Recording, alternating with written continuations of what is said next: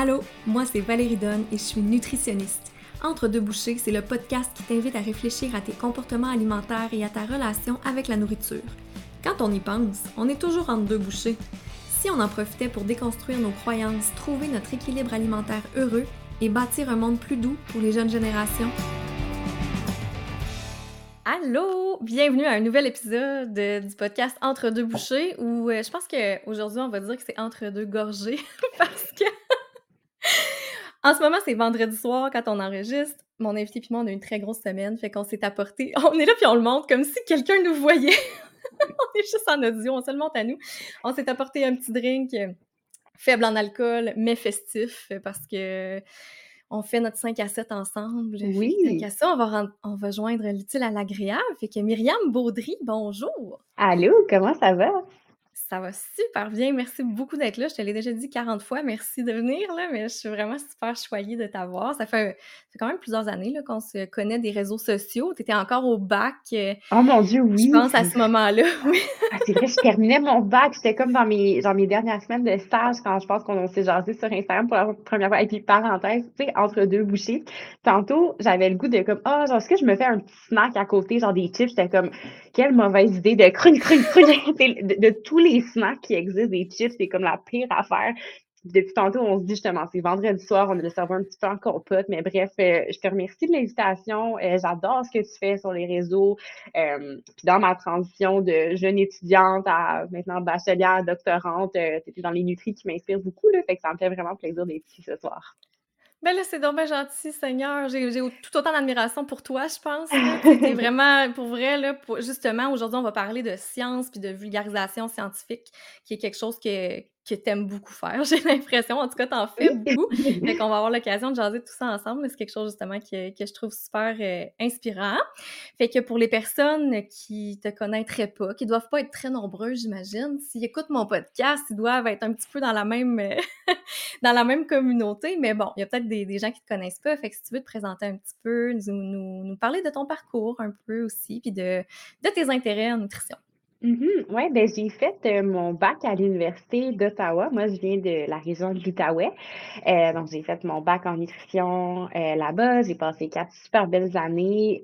puis, c'est ça, pendant le bac, tu sais, je me suis beaucoup intéressée à la nutrition clinique. tu sais, c'est vers là que je pensais que je m'en allais. Puis, il y a eu un moment, puis je raconte toujours cette anecdote-là, mais ça a été marquant dans mon parcours. À la première journée, c'est la journée d'accueil où comme, les étudiants se rencontrent, les profs se présentent, blablabla, voici comment le programme fonctionne. Il y a une professeure en particulier Bénédicte Fontaine-Bisson, euh, qui portait une robe qui était genre une tranche de melon d'eau. C'était full concept. Elle avait choisi sa robe, genre journée d'accueil en nutrition, je m'habillais en fruits. Euh, puis elle est arrivée devant nous, puis là, elle nous dit Ah, j'aime tellement la nutrition, je me suis même habillée en fruits aujourd'hui, puis j'aime surtout la recherche. Ah, c'est la chose qui me passionne le plus. Puis j'avais tellement accroché à son énergie, puis j'étais comme, hey, je veux savoir, c'est qu'est-ce qui la passionne, la recherche, c'est quoi son quotidien? Euh, puis je pense que c'est à partir de ce moment-là qu'il y a une petite graine qui s'est comme plantée dans mon esprit de, ah ben, j'ai envie d'explorer cette voie-là, puis c'est ça. Donc, une fois que j'ai terminé mon bac, ça a été un peu, euh, un peu comme un no-brainer pour moi de poursuivre à la maîtrise. Puis tu sais, au bac, quand on voyait les trucs, j'étais comme, OK, c'est ça la recommandation, mais j'avais toujours la question, ben, comment on est arrivé à cette recommandation-là, c'est quoi le travail derrière? Donc, euh, j'ai toujours eu un peu cette curiosité-là. Fait que c'est ça. J'ai transitionné à la maîtrise. Après une autre maîtrise, j'ai fait un passage accéléré au doctorat. Donc là, aujourd'hui, euh, je commence ma, je suis à ma troisième année de doctorat sur cinq. Donc, quand même déjà un bon bout de fait. Il en reste encore, mais ça progresse tranquillement un peu Déjà? Ah, c'est fou. Ça, non, en vrai, le trois ans m'a comme frappé cette année. J'ai fait genre, waouh, comme, c'est ça, ça le, le, temps passe vite, mais, mais c'est ça. Puis, eh ben, entre temps, c'est comme le parcours académique, euh, qui est assez linéaire, euh, puis c'est ça, 100% de nutrition. Puis, euh, à la fin de mon bac, ben, quand c'est connu, moi, j'ai gradué en pleine pandémie. Fait que 2020, je finissais mes stages. Fait qu'au mois de mars, quand là, la pandémie a éclaté, on s'entend, les stagiaires dans les hôpitaux, ils nous voulaient pas là. Donc, on a été renvoyés à la maison pendant un bon six semaines, le temps qu'ils décident de, ah, ouais. qu'ils vont faire. Ouais, écoute, puis pendant cette période-là, euh, en fait, moi, ma cohorte, on n'a toutes pas gradué en même temps. On était une gang qui ont pu graduer pour septembre, puis il y en a d'autres qui n'ont pas pu retourner dans les milieux hospitaliers avant genre novembre, fait qui ont gradué comme quasiment un an après. Là. Ça a vraiment été le bordel. Puis je salue l'université pour tout ce qu'ils ont fait. Mais euh, ouais, ça a été un peu chaotique comme période. Puis bref, pendant ces 6 semaines-là où je savais pas quoi faire de ma peau, je savais pas quand je retournais à l'école, euh, ben, tu sais, c'était comme le temps où, bon, on était tous beaucoup sur les réseaux, puis euh, depuis toujours, j'ai cette espèce de fibre justicière pour la science puis la nutrition que moi, quand je voyais des trucs pas corrects sur les réseaux, j'allais écrire des petits paragraphes, des petits messages pour essayer de corriger les faits. Puis pendant cette période-là, ben, il y a eu beaucoup de désinformation, autant sur la COVID, mais aussi sur la nutrition. C'est tout ce qui est comment booster le système immunitaire, comment ne pas prendre de poids pendant le confinement, puis tout ce blabla-là. Oh mon Dieu, oui, c'est vrai. Ouais. puis à un moment donné, je on s'excuse du petit souci technique, c'est vendredi pour les appareils électroniques aussi. Euh, donc, je disais que, euh, ben, c'est ça, il y avait beaucoup de désinformations, autant sur, bon, quoi manger pour booster son système immunitaire, euh, quoi faire pour ne pas prendre de poids pendant le confinement. Puis, à un moment donné, je pense, en discutant avec mon copain, il m'a fait, un peu réaliser, tu passes tellement d'énergie à écrire à une personne, répondre à un commentaire. Si tu tu voyais que, puis tu sais, ça, me, ça me grugeait de l'énergie, effectivement. Si je prenais cette information-là, puis à la place, c'est comme, ah, de l'inspiration pour une publication, et je peux rectifier le tir et en même temps faire bénéficier de la bonne information à plus de gens, ben c'est comme un win-win. Donc, euh, c'est un peu là-dedans que c'est là que ça a commencé, en fait, là, avril 2020 que j'ai commencé à publier sur les réseaux sociaux. Euh, entre-temps, j'ai eu une chronique à la radio hebdomadaire qui était super cool. Belle première expérience de vulgarisation grand public. Euh, j'écrivais des billets de blog pour la recette parfaite. Katia, que j'aime beaucoup et que tu connais aussi. Euh, un an plus tard, j'ai lancé mon balado où je reçois des chercheurs, des scientifiques, des gens en vulgarisation scientifique pour, pour parler de science. Puis pas juste en nutrition, là, vraiment de plein de domaines. puis puis c'est ça. de fil en aiguille, j'ai d'autres opportunités. Ma page a grossi tranquillement pas vite. Euh, j'ai des belles opportunités dans les médias traditionnels, euh, Radio-Canada, LCN. Puis en parallèle, je travaille sur d'autres projets dont un euh, au moment où on se parle qui devrait être lancé d'ici le mois d'octobre. En fait, c'est une formation euh, que j'ai développée avec euh, Kevin L'Espérance, qui est épidémiologiste, épidémiologiste, pardon, et candidat au doctorat en santé publique, et Alexis Goujon, qui est physiothérapeute et qui anime le balado Parle-moi de santé. Puis, c'est une formation, en fait, qui s'adresse aux créateurs de contenu et aux agents de marketing d'influence. Puis, ça vise, en fait, à les sensibiliser et à les outiller quand ils parlent de santé sur les réseaux sociaux justement pour prévenir la désinformation. Euh, puis c'est ça, s'assurer qu'ils puissent euh, prendre soin de leur communauté. Puis, euh, puis voilà, fait que c'est un peu un résumé de le genre de petits projets que je fais à l'extérieur de mon doctorat, puis tous des projets qui me tiennent beaucoup, beaucoup à cœur. Très cool. Beaucoup de projets, qui doivent s'imbriquer probablement dans un horaire vraiment très chargé. Puis là, tu as nommé le nom du balado, Alexis, mais je pense pas que tu as nommé le nom du tien, qui est tête à tête avec la science. Oui, c'est vrai, oui. Puis si je me trompe pas, le, petit début de ça, tu faisais ça sur Instagram, tu appelais ça à table avec un expert. Oh, hey, mon Dieu, c'est vrai, j'avais oublié que j'avais fait ça. Mais ben, en fait, je pense que c'est une des choses à un qui m'a comme donné la piqûre de hey, comme je pense que le format podcast, j'aimerais ça. J'avais commencé, c'était des séries de live, puis j'en avais organisé, je pense, c'était tout un automne, tous les mercredis ou jeudi soir, je me souviens plus trop. Puis là, je recevais des gens, puis je, pense que c'est ça, j'ai... Ouais, hey, mon Dieu, merci de me rappeler ça. J'avais complètement oublié que j'ai fait ça. Mais ouais, je pense que ça, ça m'a donné la piqûre. Puis rapidement, tu sais, ça, je pense que la pandémie nous a fait réaliser aussi à quel point le contact humain est important. Puis je trouve que par la discussion, par le format balado, il y a vraiment quelque chose d'intéressant puis d'unique. Puis tu sais, j'adore écouter des entrevues à la radio et tout ça, mais on dirait que le naturel d'une convo balado, c'est comme être deux, il y a comme deux amis qui prennent un café ensemble ou deux experts, puis là, tu bénéficies de la discussion. Donc, euh, ouais, ouais c'est mmh. aussi là, je pense que ça avait commencé.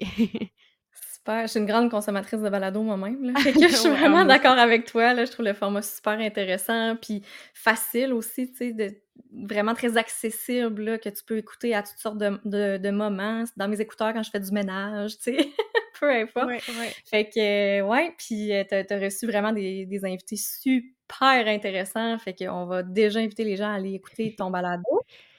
Euh, puis là, tu nous expliquais un petit peu euh, pourquoi tu fais ça, c'est quoi le c'est quoi qui t'a amené dans la vulgarisation scientifique, qui était beaucoup présente, euh, comme tu disais, sur les réseaux sociaux, à la télévision, tout ça. Bon, mais j'aimerais ça, moi, savoir, c'est quoi les défis que tu rencontres là-dedans? Parce que c'est sûr qu'il y en a en quelque part. Oh mon Dieu, oui, il y en a, y en a beaucoup. Puis le premier que sais, je peux nommer qui est peut-être plus personnel, c'est que des fois, c'est tellement quelque chose que je prends à cœur tu sais, une des raisons, en fait, qui m'a amenée à l'étudier en nutrition, c'est le fait que, tu sais, dans une vie, on, est tous différents, les humains, de l'un à l'autre, mais un point qu'on a en commun, c'est qu'on va tous manger au moins une ou même trois, tu je dis une pour les gens peut-être, c'est ça, qui ont des quotidiens différents, mais bref, trois fois par jour pendant à peu près 80 ans de notre vie. donc, si tu fais les maths, c'est 87 600 fois dans une vie. C'est 87 600 opportunités de nuire à la santé de quelqu'un ou d'en prendre soin.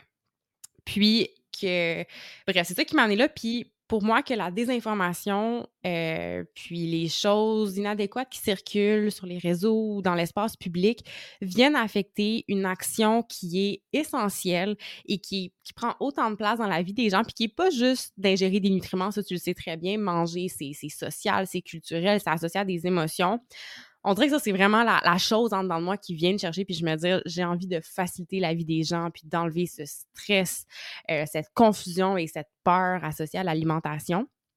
Donc, euh, c'est sûr que, tu sais, pour revenir à ta question des défis, il y a tellement de travail, il y a tellement de trucs à débunker. Puis des fois, quand tu vois des gens avec des immenses plateformes, euh, des vedettes ou des influenceurs qui ont des grandes plateformes, qui, en une seule story, vont venir dire quelque chose qui va avoir tellement d'impact sur le quotidien des gens, de la, dans la façon qu'ils vont s'alimenter. C'est sûr que des fois, euh, ça peut devenir à la fois décourageant, mais des fois, je me sens tellement impliquée émotivement que ça peut venir paraître drainant. Puis ça, je te dirais qu'avec les années, c'est quelque chose que j'ai appris à me distancer de comme j'ai pas apporté le poids de la désinformation en nutrition sur mes épaules. Je fais ma part, c'est un travail d'équipe, puis c'est comme une petite brique à la fois qu'on va changer les choses. Puis je me dis, si à la fin de la journée, il y a une personne qui euh, se sent plus à l'aise dans ses choix nutritifs ou qui est rassurée que le gluten ne va pas la tuer, ben j'aurais fait mon bout de chemin. Donc ça, je pense que c'est un des, gros défis. Euh, Sinon, euh, mon Dieu, je te dirais le. Puis je sais pas si tu sens ça comme nutritionniste et qui crée aussi du contenu, mais on dirait que les, nutritionnistes ou le monde de la nutrition, tu sais, il y a personne qui va s'improviser dentiste. Ou il y a personne. Mm-hmm. La nutrition, on dirait que tout le monde est comme un peu expert, puis il y a beaucoup d'informations. Puis parfois, tu sais, d'autres professionnels de la santé, des médecins qui vont se prononcer sur le sujet, puis c'est comme si leur voix a plus de pertinence que la nôtre, alors que, je veux dire, les médecins ont leur expertise, les physios ont leur expertise, mais les nutritionnistes, nous aussi, on a notre expertise. On a passé, tu sais, 3-4 ans, puis parfois plus, spécifiquement à étudier cette science-là. Donc, des fois, on dirait qu'il y a le... Il y a comme un travail d'amont qu'on doit faire, qu'il faut que j'établisse ma crédibilité avant d'ensuite venir corriger un fait. Euh, il y a le fait que l'alimentation, ben c'est souvent, les gens vont beaucoup c'est lié à notre identité, à nos émotions. Donc, c'est comme plus difficile que de dire, ben, utilise euh, telle brosse à dents au lieu de l'autre. Les gens sont comme, OK, OK, cool. Mais là, quand tu viens changer quelque chose qui est lié à leur croyance, à quelque chose justement qui est aussi présent dans leur vie, on dirait que ça, ça demande, euh, c'est un effort supplémentaire, puis je pense que j'ai aussi adapté ma façon d'amener. Avant, j'étais vraiment comme non, ça, c'est pas vrai, comme voici la vérité. Puis là, j'ai une approche qui est un peu plus vers la curiosité, la bienveillance, de tu sais, mais explique-moi d'où vient cette information-là, pourquoi est-ce que ça t'intéresse, puis justement d'y aller d'une façon qui est un peu plus, euh, ouverte parce que moi aussi, j'ai à apprendre des fois de. C'est pas vrai que j'ai tout le temps la vérité, mais que d'entendre ce que les, gens ont à dire, d'où vient leur expérience, on apprend beaucoup. Puis je pense que c'est davantage dans le dialogue qu'on est capable de faire changer les discours. Donc, euh, ouais, je te dirais c'est peut-être deux gros défis que je peut-être que j'ai au quotidien par rapport à mon travail de vulgarisation. Puis as-tu l'impression que cette approche-là, justement, un peu plus dans l'ouverture, ça a un impact différent sur les gens? Est-ce que tu le ressens, ça? Oui, ça, définitivement, je le vois que ça me permet d'avoir des, des plus belles discussions. Puis aussi, pour moi aussi, au lieu de juste dire, hey, ça, c'est pas vrai, que là, après, la personne m'explique d'où ça vient. Ça me permet aussi de comprendre après, bon, ben, dans la sphère publique, voici comment ce type d'information-là est reçu. Sais, je te parlais au début que quand j'écrivais des petits messages tout seul, c'était full énergie. Ben pour moi aussi, quand c'est une discussion qui est plus ouverte, plus agréable, ben il y a personne qui aime ça s'échanger des textos, des messages ou d'avoir des discussions où que c'est vraiment raide d'une personne à l'autre.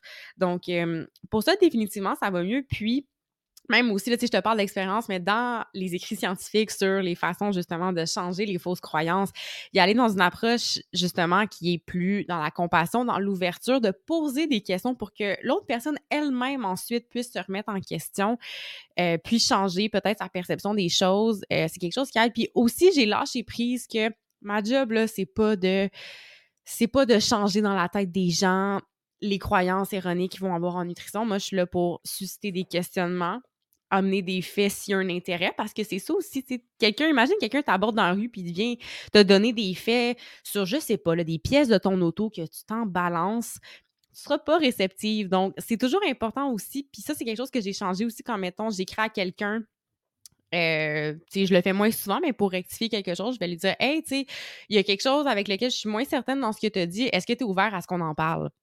Juste ça. Mmh.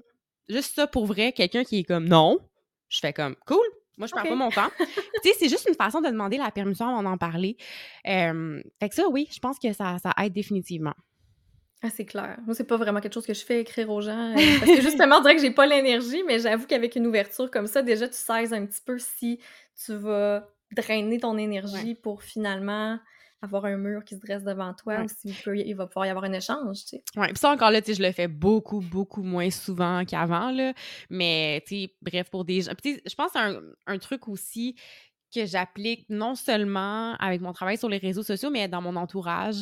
Tu sais, communiquer dans des soupers de famille avec des gangs d'amis. Quand là, quelqu'un écoute un podcast, puis là, le podcast d'ici sur tel truc en nutrition, je me suis souvent fâchée lors de soupers ou de trucs avec des amis parce que justement, il n'y avait pas d'ouverture des deux bords. Fait que là, des fois, de juste me sauver le trouble, d'être comme, t'es-tu ouvert à entendre ce que j'ai à dire? Puis que non, pas vraiment. Ben, OK, parfait, on passe à autre chose. Passe-moi le mmh. bol de chips, that's it. je vais y manger dans mon coin pendant que tu parles de ça. Puis là, depuis tantôt, bon, on parle un peu de désinformation, là, mais tu sais, là, je le sais que, je sais pas toi si t'es à l'aise avec les différents termes, là, mmh parce que j'ai comme fouillé un petit peu, puis là, il y a comme désinformation, que si j'ai bien compris, ça implique comme une intention de tromper les gens, c'est ça, puis là, il y a la euh, mes informations. Mes informations. Ouais, tu veux-tu nous expliquer la, différence? Bien, souvent, tu sais, dans l'espace public, puis moi-même aussi, j'utilise beaucoup plus le, terme désinformation que mes informations. Mais essentiellement, tu l'as bien nommé, désinformation, ça fait référence à euh, une information qui est véhiculée en ayant l'intention de tromper quelqu'un. Donc, c'est comme si, mettons, je te montre ma canette. Euh, de bière faible en alcool en ce moment, puis je te dis, Valérie, la, la canette est verte. Puis moi, je le sais qu'elle est jaune en ce moment. Mais je te véhicule quand même, tu sais, je le sais. Puis j'ai une mauvaise mmh intention ben, derrière ça. Souvent, il y a une moins bonne intention de tromper les gens, avoir un bénéfice financier quelconque. Puis une mésinformation, en fait, c'est une mauvaise information qui est circulée, mais la personne qui la circule ne le sait pas qu'elle est, que, l'information est erronée. Donc, c'est un peu la petite distinction entre les deux. Donc, souvent, j'aurais l'impression que c'est plus de la mésinformation en nutrition qu'on va voir que de la désinformation, mais j'ai aucune. Je, sais pas pourquoi on utilise plus le terme désinformation. Je sais pas si. Tu sais, mésinformation, c'est-tu un anglicisme de misinformation? En tout cas, bref, j'ai aucune idée, mais bref, grosso modo, c'est ça la différence entre les deux. Puis dans tous les cas, on parle d'une information qui, qui est erronée. Mmh. Fait que dans le fond, aujourd'hui, on, peut se dire qu'on utilise des informations comme at large, mais sans nécessairement. On veut pas nécessairement dire que tout le monde a une mauvaise intention ou a l'intention de tromper parce que, comme toi, je suis super d'accord avec ce que tu dis. J'ai vraiment l'impression que la majorité des informations fausses qu'on voit en nutrition, les gens ne le savent pas. Ils, ont une bonne intention, ils veulent partager quelque chose qu'ils croient vrai, qu'ils croient, euh, mon Dieu, une, nouvelle, un nouveau miracle.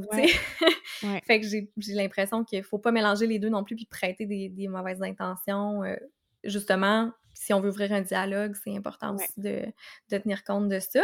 Puis ça serait quoi, mettons, des exemples concrets de mésinformation ou désinformation. Ça peut être des choses que tu as vues récemment ou des trucs qu'on voit souvent. Ouais, euh, mon Dieu, quand tu m'as posé cette question-là, euh, je, je réfléchissais à ce que je vois souvent. Euh, J'en dirais que c'est peut-être plus des grandes thématiques que je vais voir. Euh, par exemple, les glucides, ça, on dirait qu'il faut tout le temps. Puis toi qui fais de la pratique clinique, je sais pas si c'est encore à ce jour, en 2023, tu des questionnements que tu as souvent. Euh, mon Dieu, je vois la face en ce moment qui dit tout, là, mais tu la peur des glucides, bon, combien, combien est-ce que je peux en manger? Est-ce que c'est trop manger, tu pain, pâtes, patates? Euh, c'est ça, c'est à limiter. Donc, ça, c'est un, aussi des, des, des, trucs que je vois quand même circuler encore souvent. Puis, peut-être parce que mon algorithme, c'est que, ben, c'est peu importe de mes propres intérêts. Euh, tu sais, mon doc, moi, porte en partie sur le diabète de type 2. Donc, je vois souvent des trucs de bon, mais ben, tu sais, faut pas manger de glucides parce que là, ça va faire spiker ton insuline, l'insuline qui est l'hormone sécrétée en réponse à la consommation de glucides pour faire rentrer le sucre dans les cellules. Puis bref, des fois, il y a un peu de... Tu sais, on vient sortir des gros termes scientifiques pour faire peur aux gens, mais on, s'en sert d'une façon qui est inadéquate. Donc ça, j'en vois parfois. Sinon, tout ce qui touche la régulation du poids corporel, euh, tu sais, des trucs de comme comment augmenter son métabolisme, euh, qu'est-ce qui va euh, briser le métabolisme, je mets des, gros guillemets. tout ce qui est ensuite que le poids corporel est entièrement en notre contrôle. donc, tout ce qui touche un peu ça. Sinon, c'est sûr, un classique, là, puis écoute, on en aurait pour chacun des aliments, je crois, mais OK, il faut pas manger, je sais pas moi, de l'huile de canola, des, des, des huiles qui viennent, qui sont de source végétale, le gluten, les produits laitiers, c'est inflammatoire. Donc, c'est comme des classiques que je vois depuis longtemps, que toi aussi sans doute, puis qu'on voit malheureusement encore aujourd'hui. Mmh. Puis, tu sais, là, on parle de trucs qui sont véhiculés plus côté négatif ou, tu sais, qu'on devrait réduire ou couper certains aliments, mais à l'inverse, il y a aussi ah toute la notion de super aliment. Oui, oui, oui, oui, oui. Ou, tu sais, euh, le fameux discours de comme c'est tel supplément que tout le monde devrait prendre. Je suis capable. non, mais pour vrai, tu sais, puis je comprends. Tu on aimerait tous savoir ça. Euh, puis je pense que c'est quelque chose aussi qui est particulier en nutrition. Puis c'est une réflexion que j'avais que, tu sais, autant que justement, puisqu'on mange à tous les jours, plusieurs fois dans une journée, j'ai l'impression, puis je blâme tellement pas les gens parce que moi aussi, s'il y a quelque chose qui est mauvais, tu veux le savoir avant le prochain repas dans quelques heures. Il y a comme une, espèce d'un sentiment d'urgence d'avoir l'information juste et adéquate. fait que bref, pour revenir à ta question, oui, des fois, de venir un peu glorifier euh, certains produits de santé naturelle, certains suppléments qui n'ont pas de données cliniques rigoureuses pour appuyer leurs allégations. Donc, ça aussi, c'est quelque chose de très fréquent.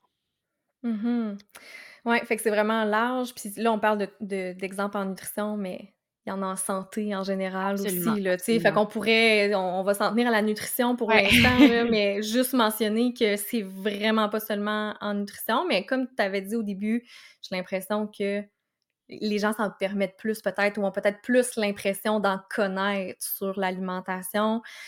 Probablement, oui, parce que l'information est accessible puis parce que tout le monde mange un peu à tous les jours. Mais bon, tu sais, si on prend les exemples qu'on vient de nommer, euh, on parle de on pense à la mésinformation sur la nutrition en général, c'est quoi, quoi les risques au bout de la ligne pour la personne qui va entendre ça? Tu là, on peut on peut prendre l'exemple des, médias sociaux, les, créateurs de contenu comme on parlait, mais ça pourrait être dans les médias traditionnels aussi. Oui, bien, tu sais, je pense que le premier, le premier gros risque associé à la informations en nutrition, euh, c'est le fait que ça va amener des inquiétudes additionnelles et qui sont inutiles pour la population. Ça va amener des gens euh, à restreindre ou ajouter inutilement certains aliments que les gens n'aiment peut-être pas. C'est quelque chose que je me souviens que je voyais beaucoup pendant la pandémie, c'était le fait de hum, manger de l'ail cru pour le système mmh. immunitaire. Je sais pas si déjà mangé une gousse d'ail cru, mais comme. tu sais, moi, les deux, ben, ben, j'aime mettre beaucoup d'ail, parce que j'aime ça l'ail, mais tu sais, de là à se claquer une gousse d'ail cru. Bref, ça peut amener des pratiques alimentaires qui sont inutiles, certaines qui sont risquées parfois, euh, puis amener les gens à se restreindre, à avoir du stress autour de l'alimentation, puis ça, avec l'ensemble de l'information qui circule, ça fait en sorte que chaque collation, chaque repas peut devenir une source de stress euh, pour les gens. Puis ça, je trouve ça inquiétant considérant que c'est une action justement qu'on fait plusieurs fois dans une journée. Donc ça, euh, définitivement, je dirais que c'est le risque majeur, c'est l'impact que ça va avoir tant psychologique que directement sur la consommation alimentaire des gens. Mmh même sur la santé physique, des fois aussi, je pense à certains aliments euh, euh, qui, sont, qui sont représentés comme étant euh, justement magiques ou des super aliments ou quoi que ce soit, mais qu'on on essaye de citer certains, certaines informations bon, qui ont été prises, peut-être pas d'études super bien euh, effectuées. On pourra en reparler là, de, la, de la littérature. Mais tu sais, un exemple qui me vient en tête pour ça, c'est tout le hype, oh, excuse l'enthousiasme, désolé les anglicismes, mais tout l'enthousiasme autour de euh, la noix de coco, euh, l'huile de noix de coco, le lait de noix de coco, etc. Donc, tu sais, c'est pas que cet aliment-là est fondamentalement mauvais. C'est tout le temps la dose, la dose qui fait le poison. Mais c'est quand même un aliment qui contient beaucoup de gras saturés euh, et le profil des gras saturés ne fait pas en sorte que c'est nécessairement un aliment qu'on doit consommer en grosse quantité. Mais là, justement, puis je pense à ça, ça fait en sorte qu'il y a un coût financier. L'huile de noix de coco, des gros pots, ça va coûter cher. Euh, faire en sorte que tu te fais un gros smoothie avec une tonne de lait de coco ou d'eau de coco qui est pas nécessaire. Puis ensuite, je sais pas, te claquer des cuillères euh, d'huile de noix de coco, de beurre de noix de coco, peu importe, avant chaque repas pour un bénéfice quelconque. Mais au final, ça, il y a un impact négatif, tant physique que financier. Exact. C'était un des exemples ah justement que j'avais en tête, ça. J'allais nommer, j'allais nommer la noix de coco, toutes les dérivés, parce que souvent les gens sont comme fiers de, me dire en consultation, mettons, ah ouais, j'ai tout changé mes gras pour de l'huile de noix de coco, tu sais. Puis là, ben, c'est ça, il y a une partie de l'information qui n'a peut-être pas suivi, si la personne a une dyslipidémie, par exemple, qui a fait du cholestérol, bon, bref. Euh, puis il y avait tout ce qui était aussi, tu sais, jus de citron, vinaigre de cidre, ah euh, ces choses-là, tu sais, qui qui peuvent avoir peut-être, OK, mais l'impact, mettons, sur la santé dentaire, euh, sur ton sur ton estomac, tu sais, il y a, quand même plusieurs choses pour l'œsophage, exact, là. Fait que des fois, ces gens-là ont des troubles digestifs, mais ils font pas le lien que c'est peut-être ça, parce qu'on leur a dit que c'était basique. Fait que, tu sais, ça devient quand même vraiment, euh, vraiment complexe. Puis c'est ça. Fait qu'autant des risques pour la santé physique, psychologique, sociale aussi, parce que quand tu parlais tantôt restriction, ben des fois, on va s'empêcher de, sortir ou manger les mêmes aliments que notre entourage. Tout à fait, tout à fait, oui. Ah, absolument. Puis, tu sais, je pense aussi tout le vinaigre de cidre de pomme et tout, il y a tellement un gros marketing là-dessus qu'on va voir maintenant, tu des jujubes au vinaigre de cidre de pomme, des mm-hmm. suppléments de vinaigre de cidre de pomme. Ça, c'est la chose que, en tout cas, parmi les suppléments que je trouve les, les plus aberrants. Puis, encore une fois, puis s'il y a des gens qui écoutent et sont comme Oh mon Dieu, moi j'en achète, je me sens mal. Non, non, sentez-vous pas mal. C'est tout à fait normal de vouloir prendre soin de votre santé. C'est dur de s'y retrouver avec l'information qui est accessible, mais il y a un marketing tellement féroce autour de ça. Euh, puis, c'est ça, ça demande beaucoup de défense euh, intellectuelle pour ça. Puis, tu sais, en nutrition, oui, on, a nous les connaissances pour ça, mais on peut, toi et moi, facilement tomber dans le panneau pour des trucs dans d'autres domaines oh, plus ben difficile de, se retrouver. Ouais. Ben oui, c'est pas notre expertise, tu Fait que, puis justement, ma prochaine question, c'était, c'est quoi qui fait en sorte que c'est si facile de, entre guillemets, tomber dans le panneau? Qu'est-ce qui fait que ça a l'air si crédible, ces informations-là? C'est quoi les ingrédients magiques qui, font, dire « wow ». Dans le fond, c'est quoi les ingrédients pour développer une compagnie puis avoir un produit qui va faire vendre? ben, tu sais, je pense qu'il y a plusieurs, euh, plusieurs tactiques qui peuvent être utilisées. Tu je pense que tout ce qui est l'appel aux, émotions, ça en est un gros. Euh, tu tout ce qui est, bon, mais justement, tu sais, on veut pas que vous tombiez, il faut pas que tu tombes malade, faut que tu prennes soin de toi, cette espèce de d'aura-là, sentiment de, tu sais, que tu prends une action positive pour ta santé, susciter la peur. Euh, tu sais, si tu prends pas de vinaigre de cidre de pomme, il y a telle affaire qui va arriver avec ta glycémie pendant un repas. Euh, justement, de susciter la peur, le fait qu'il y a un manque, que si tu prends pas ça, ben, tu dans le trouble au niveau de, de ta santé. Il y a ensuite tous les, les sophismes qui vont être utilisés. Puis les sophismes, en fait, ce sont euh, des arguments fallacieux. Donc, un argument qui est utilisé pour essayer de prouver un point, mais qui est en fait pas fondé. Donc, par exemple, l'appel à la nature, c'est naturel, donc c'est mieux. Euh, c'est utilisé depuis la nuit des temps. Nos ancêtres en prenaient. Nos ancêtres ne mangeaient pas de ci, de ça. Donc, nécessairement, nous, on ne devrait pas. Donc, ça, c'est l'appel à la tradition. Alors, euh, tu sais, je pense que tout, tout ce cocktail-là fait en sorte que, euh, ben, il y a justement, ça, ça suscite l'attrait pour ce type euh, de produit-là. Puis, tu sais, si on reste dans les suppléments, euh, on vit dans une société où les choses vont vite, où, tu sais, c'est quasiment un privilège, on dirait, d'avoir le temps, tu sais, de pouvoir se faire à manger, d'aller à l'épicerie. Avec l'inflation, c'est de plus en plus difficile. Donc là, on t'offre quelque chose, mais achète telle pilule, puis ensuite, prends-la tous les jours, puis tu vas être correct pour ta santé. Donc, je pense aussi que ça donne aussi un espèce de sentiment, peut-être aux gens d'auto, d'efficacité, de OK, ben moi, je suis capable de prendre soin de moi, de prendre soin de ma santé. Donc, euh, je pense que peut-être un peu tout ça fait en sorte que ça, ça rend ça aussi attirant. Oui, clairement. Puis là, on parle des, plus des entreprises qui ont des produits à vendre, puis tout ça, mais il y a aussi des fois des gens qui ont rien à vendre, mais qui vont, c'est parce que je pense entre autres aux, aux célébrités, aux personnalités publiques qui vont partager leur alimentation, leur diète. Puis là, ils vont dire, mais tu sais, je suis pas médecin, je suis pas nutritionniste, mais après ça, ils vont tout détailler et dire tous les bienfaits que ça apporte. Ça aussi, tu sais, on Ouais. s'entend, on va leur dire l'intention, elle est pas mauvaise. Ouais. Mais le fait de dire je suis pas nutritionniste, ça ne décharge pas la responsabilité de l'impact que ça peut avoir, j'ai l'impression. Non, tout à fait. Puis, tu sais, c'est normal que.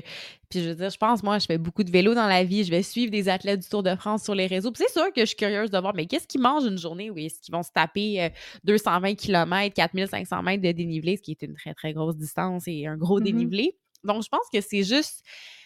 C'est juste dans notre nature comme être humain, d'être curieux, on, est- inspiré par certaines personnes, on se pose des questions parce que, avec autant d'informations, ça amène à susciter des questionnements sur, ben, est-ce que moi, c'est adéquat comment je mange? Il y a tout l'aspect de comparaison qui embarque. Là, tu as quelqu'un que tu vois sur les réseaux, quelqu'un qui a peut-être une silhouette que tu désires, euh, qui semble être heureux, avoir une belle vie. Donc, on a comme l'attrait de trouver justement quelle est leur recette pour l'appliquer à notre vie.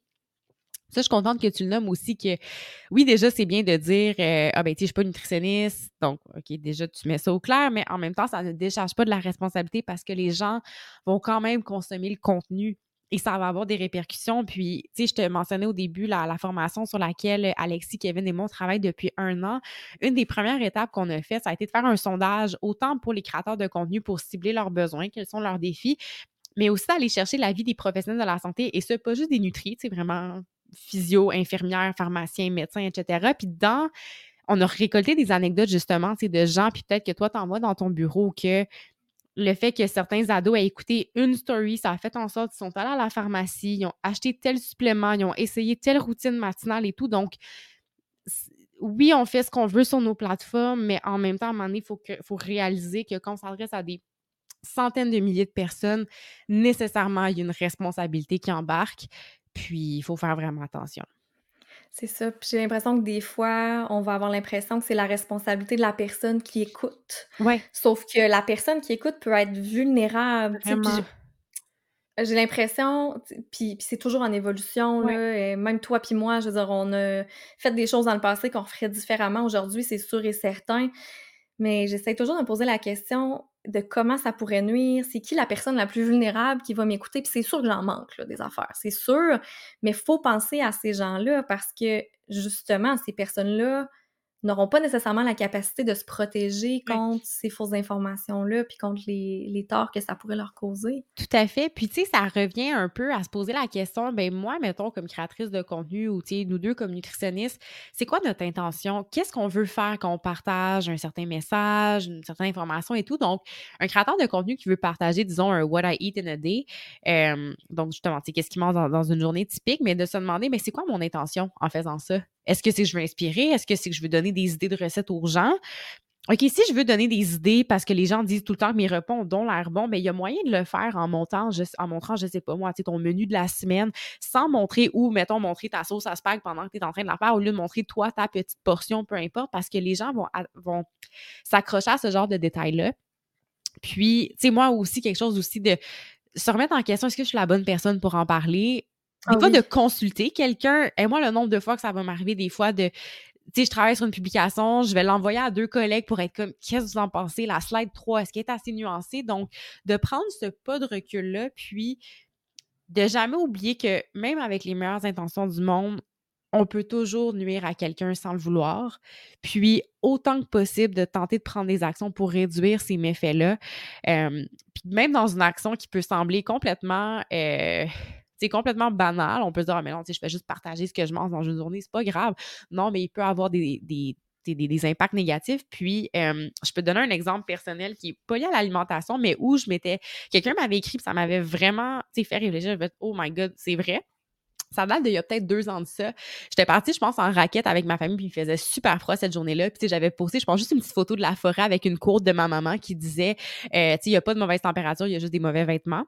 Tu sais, quelqu'un m'avait répondu, ben, tu sais, ça prend il faut être dans une position privilégiée pour pouvoir s'acheter des vêtements qui sont chauds et tout. Puis j'avais fait comme, oh mon Dieu, comme, c'est tellement vrai. Puis, tu sais, ré- rétrospectivement, après, je me dis, ben, justement, tu sais, c'est une story postée rapidement, mais qui après peut vraiment être stigmatisante, tu sais, pour beaucoup de personnes qui n'ont pas ces privilèges-là. Donc, puis, tu sais, sans le vouloir, j'ai peut-être fait du tort à des gens qui me suivent. euh, mais bon, ça prend, c'est ça, ce, pas de recul-là de maintenant de se dire, ben, même quelque chose qui pourrait être vraiment banal, y a-t-il quelque chose que je pourrais faire pour éviter de nuire à d'autres personnes? je pense que ça demande aussi d'être ouvert à la critique. sais, moi, cette personne-là qui a eu le courage, qui a pris le temps de m'écrire pour vrai, genre merci beaucoup. Donc, pour les créateurs de contenu qui, des fois, vont peut-être se faire call in ou call out, de rester ouvert quand, tu sais, oui, c'est pas le fun des fois se faire critiquer, on n'aime pas ça, ça fait mal à l'ego, mais je pense qu'il y a des choses importantes qu'on peut apprendre de ça et qu'on peut toujours s'améliorer. c'est ça, sur les réseaux sociaux, on est imparfait, mais je pense qu'on peut toujours faire de son possible pour, euh, c'est ça, pour faire le mmh. moins de tort possible. C'est ça, on est tous des humains, puis tu sais, on a tous des biais, puis c'est important d'être conscient des biais qu'on peut avoir, puis être conscient de nos limites aussi. Ouais. Tu sais, ça fait partie un peu de ce que tu viens de dire, d'être conscient, c'est pas mon expertise. Puis c'est là qu'elle rentre un peu en ligne de compte, comme tu parlais au début, de, tu sais, la, la profession de nutritionniste, tu sais, on est toujours un peu en train d'essayer de devoir prouver notre crédibilité parce que c'est comme si c'était pas vu comme étant crédible tant que ça comparé à un coach, peu importe, là. Fait que, ouais, fait que de reconnaître, ses, de reconnaître ses limites, ça serait, je pense, aussi un ingrédient quand même important. Oui, c'est pas... Euh, tu sais, c'est pas... Euh, c'est pas une faille, c'est pas une faiblesse, là. On a tout aussi, c'est sûr, nos forces et tout ça, mais... Ouais, fait que... Il y a un truc aussi, tu sais, imaginer qu'on, dans la formation, là, je peux spoil des, des, des mini-contenus, mais tu sais, une, réflexion qu'on apporte des fois, puis je sais pas toi avec ta propre plateforme, mais des fois, les chiffres, on dirait qu'on vient à oublier à quel point 1000 personnes, c'est beaucoup. 2000, 3000 et en montant. Donc, puis tu sais, d'utiliser les mathématiques sociales de, si je me trompe pas, il y a quoi, genre 40 000 places dans le Centre Bell? Est-ce que tu serais à l'aise d'être au milieu du Centre Bell, plein à craquer, puis de dire, donc voici ce que je mange dans ma journée, voici tel supplément que je recommande. Tu sais, de à un moment donné, de, se rappeler que c'est des humains qui sont derrière l'écran puis qui vont écouter, recevoir cette information-là et peut-être prendre action après. C'est vraiment important. Puis, tu tu le mentionnais au début, je crois que il y a une responsabilité partagée, donc autant de la population de développer un meilleur esprit critique, mais ensuite, comme, tu sais, c'est pas quelque chose qui se fait du jour au lendemain, mais aussi comme créateur de contenu, de faire attention à ce qui est véhiculé parce que, qu'ils le veuillent ou non, ça a un impact sur la vie des gens. Absolument. Puis, encore une fois, les personnes vulnérables, c'est sûr que ça va avoir le plus d'impact. Puis, je reviens là en ce moment d'une petite tournée de conférences dans des écoles, là, puis sont exposés les jeunes à tout ce qui est fitness, puis ils savent pas comment différencier qu'est-ce qui est vrai, qu'est-ce qui est faux. Ils comprennent pas que la personne a peut-être un, trouble alimentaire, on le sait pas, tu sais.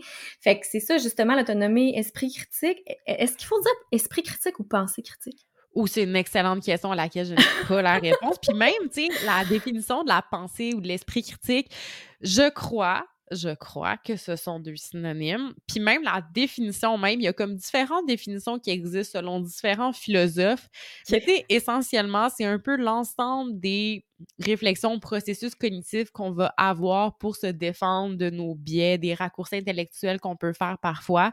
Fait que mettons que je en bon québécois, euh, la pensée critique, c'est de pas tout prendre pour du cash. Mettons, dit super comme à la québécoise, ce serait ça.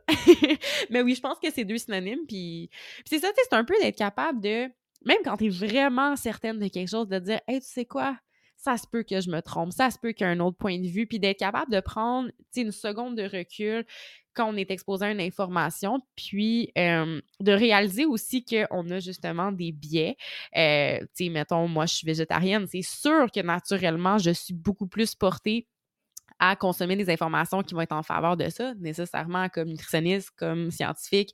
Je, vais consulter des, deux côtés, mais je le vois, si je fais une recherche sur PubMed, mes yeux vont tout de suite vers des résultats qui sont peut-être plus favorables. C'est de me forcer après à être comme, hey, tu sais quoi, je vais lire des choses qui vont à l'encontre de ce que je crois pour me permettre justement de m'exposer à une variété d'informations, une variété de points de vue.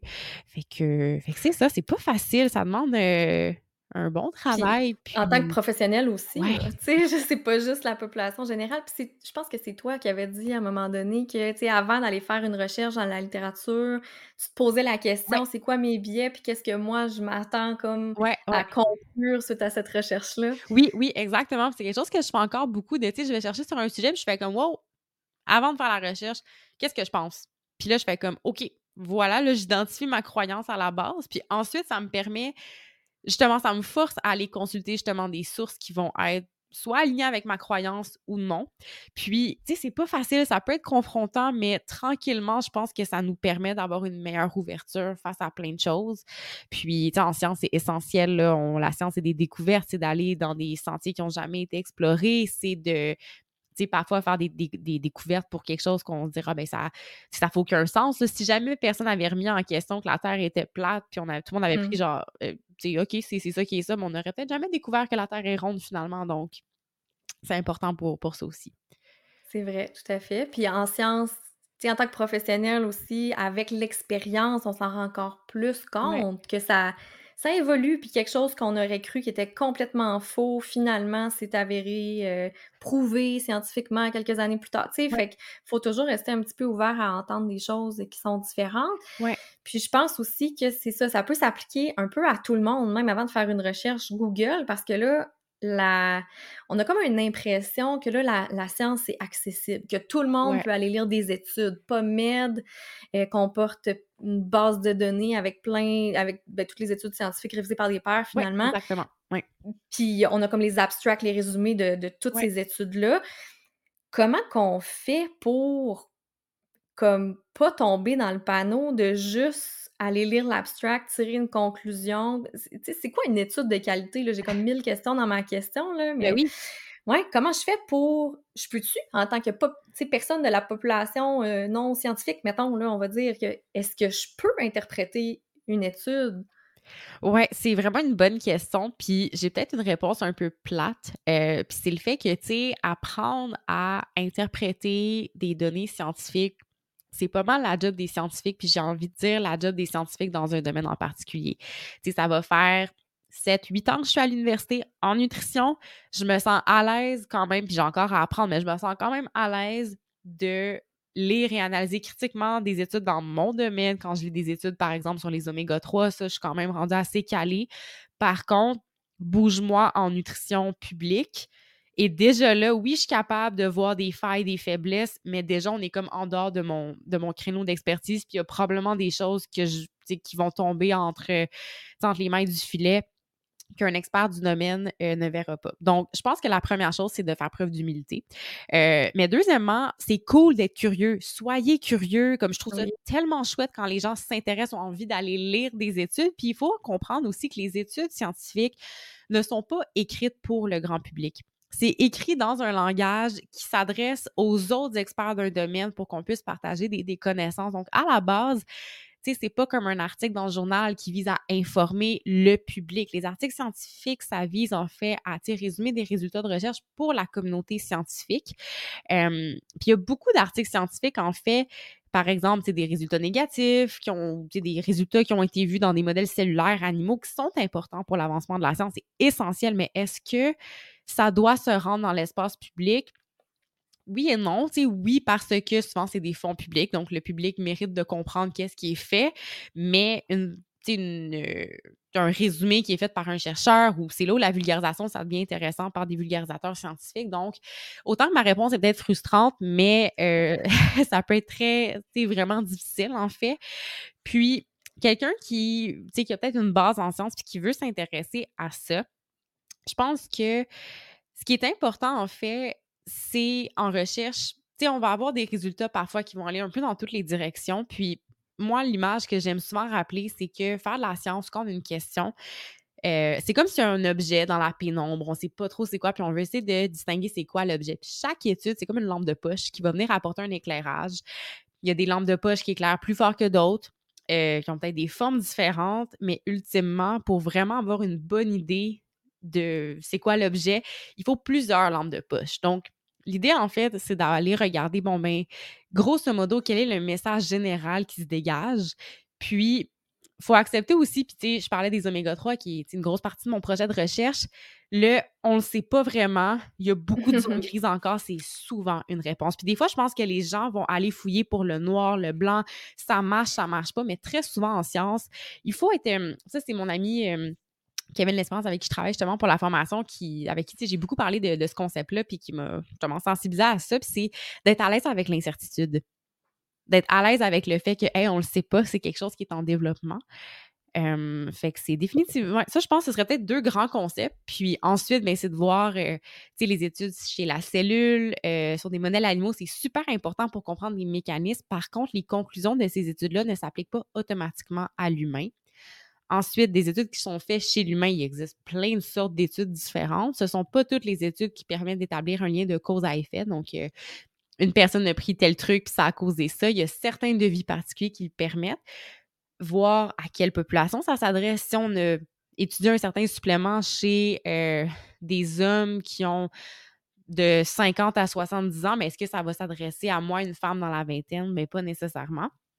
Donc, euh, c'est encore une fois de se poser beaucoup de questions.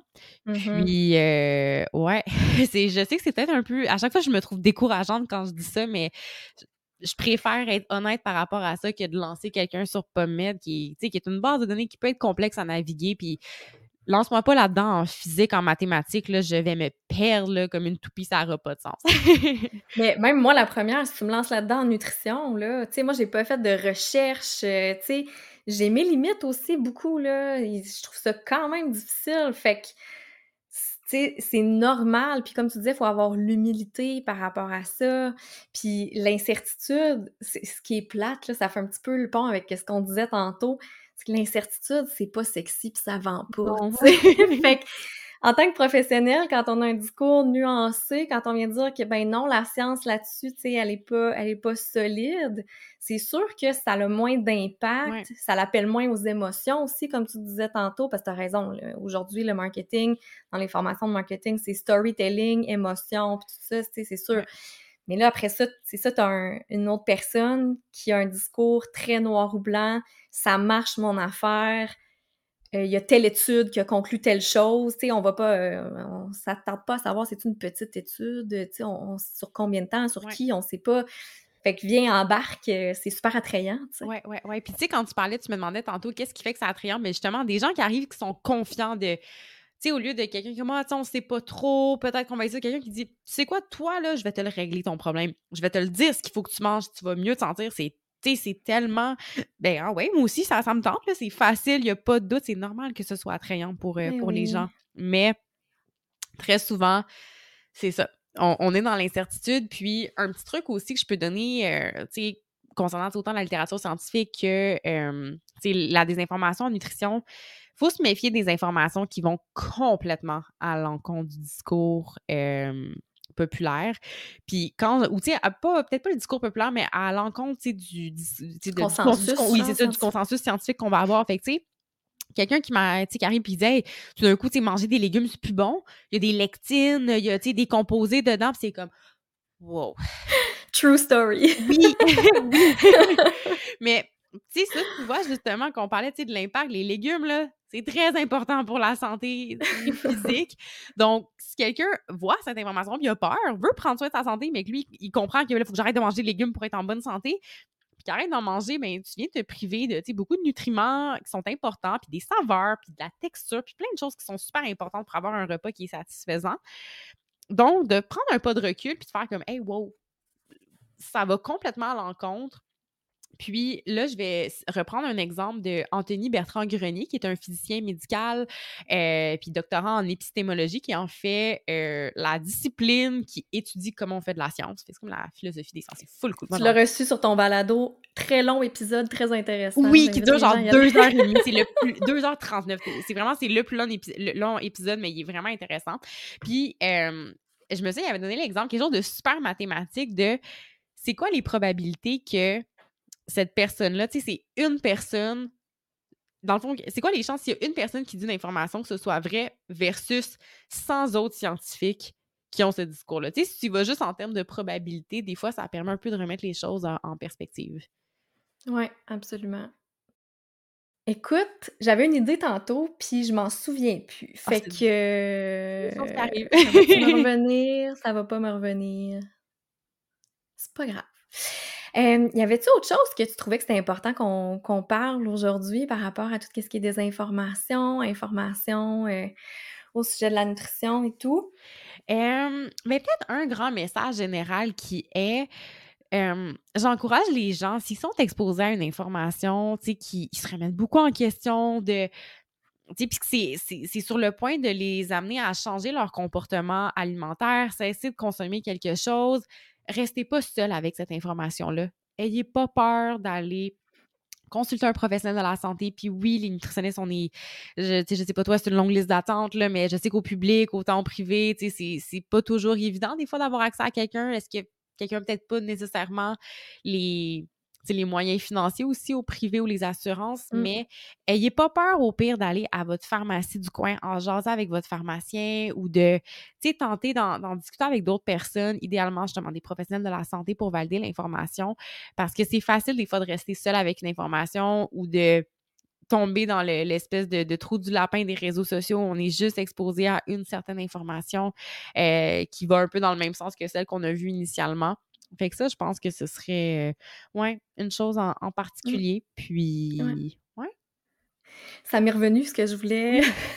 ce que je voulais apporter tantôt, parce que tu as parlé de pharmacien, fait que ça m'a comme allumé une cloche, parce que j'avais en tête des exemples aussi, parce qu'on parlait d'études, euh, des exemples de soit de diète ou même de médicaments, par exemple. Tu sais, je dis ça parce qu'on pourrait prendre les exemples des médicaments pour la perte de poids. Je veux pas rentrer dans ce sujet-là nécessairement, mais on va prendre l'exemple des, diètes, disons, tu sais, qu'on va dire, oui, mais il y a des études, moi j'en ai lu, puis tout ça, mais très, très souvent, ces études-là, ils ont été faites à très court terme. Puis s'ils ont été faits sur plus que, disons, deux ans, les résultats sont pas nécessairement les mêmes. fait, fait fait que, tu sais, des fois, même quand on entend des, informations, des fois, qui viennent de la, de la communauté scientifique ou de professionnels de la santé, moi, je dis tout le temps, ayez une pensée critique, même quand moi, je vous parle, même quand d'autres professionnels de la santé vous parlent. C'est important, là. Oui, tout à fait. Puis c'est super important, tu sais, de... Puis je sais pas si des fois, tes, tes clients, tes clientes, vont te challenger sur... Tu leur fais, tu leur fais une recommandation, puis explique-moi pourquoi. Puis mmh j'encourage les gens à questionner vos professionnels de la santé, puis tu sais, ou des gens en ligne qui vous suggèrent des trucs, questionnez-les, c'est super important. Puis déjà, si quelqu'un se braque et n'est pas capable de répondre, mais ça donne peut-être un indicateur de, de justement pourquoi, euh, pourquoi est-ce que l'information est peut-être pas, euh, pas adéquate. Puis, tu sais, qu'on entend euh, une étude dit que, moi, j'ai lu une étude de blablabla. Bla, bla, on ne bâtit pas des recommandations en nutrition ou on ne va pas changer des, des discours uniquement basés sur une seule étude. Il en faut plusieurs qui pointent dans la même direction, qui sont réalisés de façon rigoureuse. Puis, je trouve ça important aussi des fois de nuancer les chiffres. Tu sais, par exemple, une étude qui été réalisée sur 400 000 personnes a trouvé tel lien entre, je sais pas moi, la consommation d'édulcorants, puis changement du microbiote ou n'importe quel autre, euh, autre résultat. Puis, tu sais, quand c'est des grosses études comme ça, souvent ce sont des études, de, des études populationnelles qui vont permettre de déterminer des associations, des corrélations. Donc, ça ne veut pas nécessairement dire que A cause B, puis, il peut y avoir des facteurs confondants les deux. Ou à l'inverse, des fois, je vais entendre Ah, ben là, une telle étude a juste été réalisée chez 30 personnes, c'est pas beaucoup, mais c'est un essai clinique randomisé à double insu. Puis, le 30 personnes n'a pas été choisi au hasard.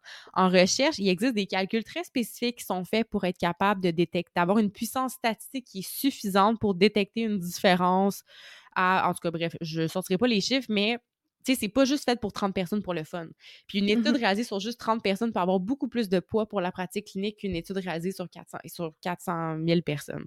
Fait que, tu sais, toujours important de garder ça en tête que la recherche, il y a, je veux dire, la démarche scientifique peut avoir ses lacunes, le processus, les publications scientifiques, il y a des études qui sont publiées qui ne devraient qui, qui, ne devraient jamais se retrouver dans des journaux scientifiques, mais qui vont quand même passer. Donc, important de se rappeler qu'il y a des failles, mais qu'il y a aussi beaucoup de réglementations ou de choses qui sont placées qui vont justifier pourquoi est-ce qu'on fait certaines choses ou non. Mmh Puis à l'inverse, il y a des études, là, je, pense qu'il y a une amélioration depuis quelques années par rapport à ça, mais il y a des études qui démontrent des résultats négatifs qui ne seront pas publiés. Oui, oui, oui, ça c'est un gros, c'est un gros biais de publication que si tu arrives avec des résultats justement qui sont négatifs, tu as moins de chances que ce soit publié parce que c'est c'est ça. Malheureusement, l'industrie de la, des publications scientifiques, c'est une business. Donc, euh, ça, c'est un autre, en tout cas, tout un autre gros problème. J'en parle avec Vincent Larivière dans un de mes épisodes de podcast. Les gens sont un peu. Euh, bref, le milieu académique, c'est tout un monde pour ça. Mais, euh, ouais. Toujours mmh. important de garder en tête que, tu sais, même pour nous, des scientifiques, parfois, c'est difficile à interpréter. Donc, ouais. Mais je pense que ça fait un super bon résumé. Du moins, ça nous démontre à quel point c'est complexe, puis qu'il faut faire attention, là, Ouais. justement, avant de sauter à, à des conclusions, euh, lire un, un article dans un média ou écouter une story, puis penser que tout est vrai. Puis parfois, il faut accepter qu'on n'aura pas la réponse parce qu'on n'a pas les capacités d'aller nous-mêmes interpréter l'étude, tu sais, puis, puis c'est correct, là, en quelque part.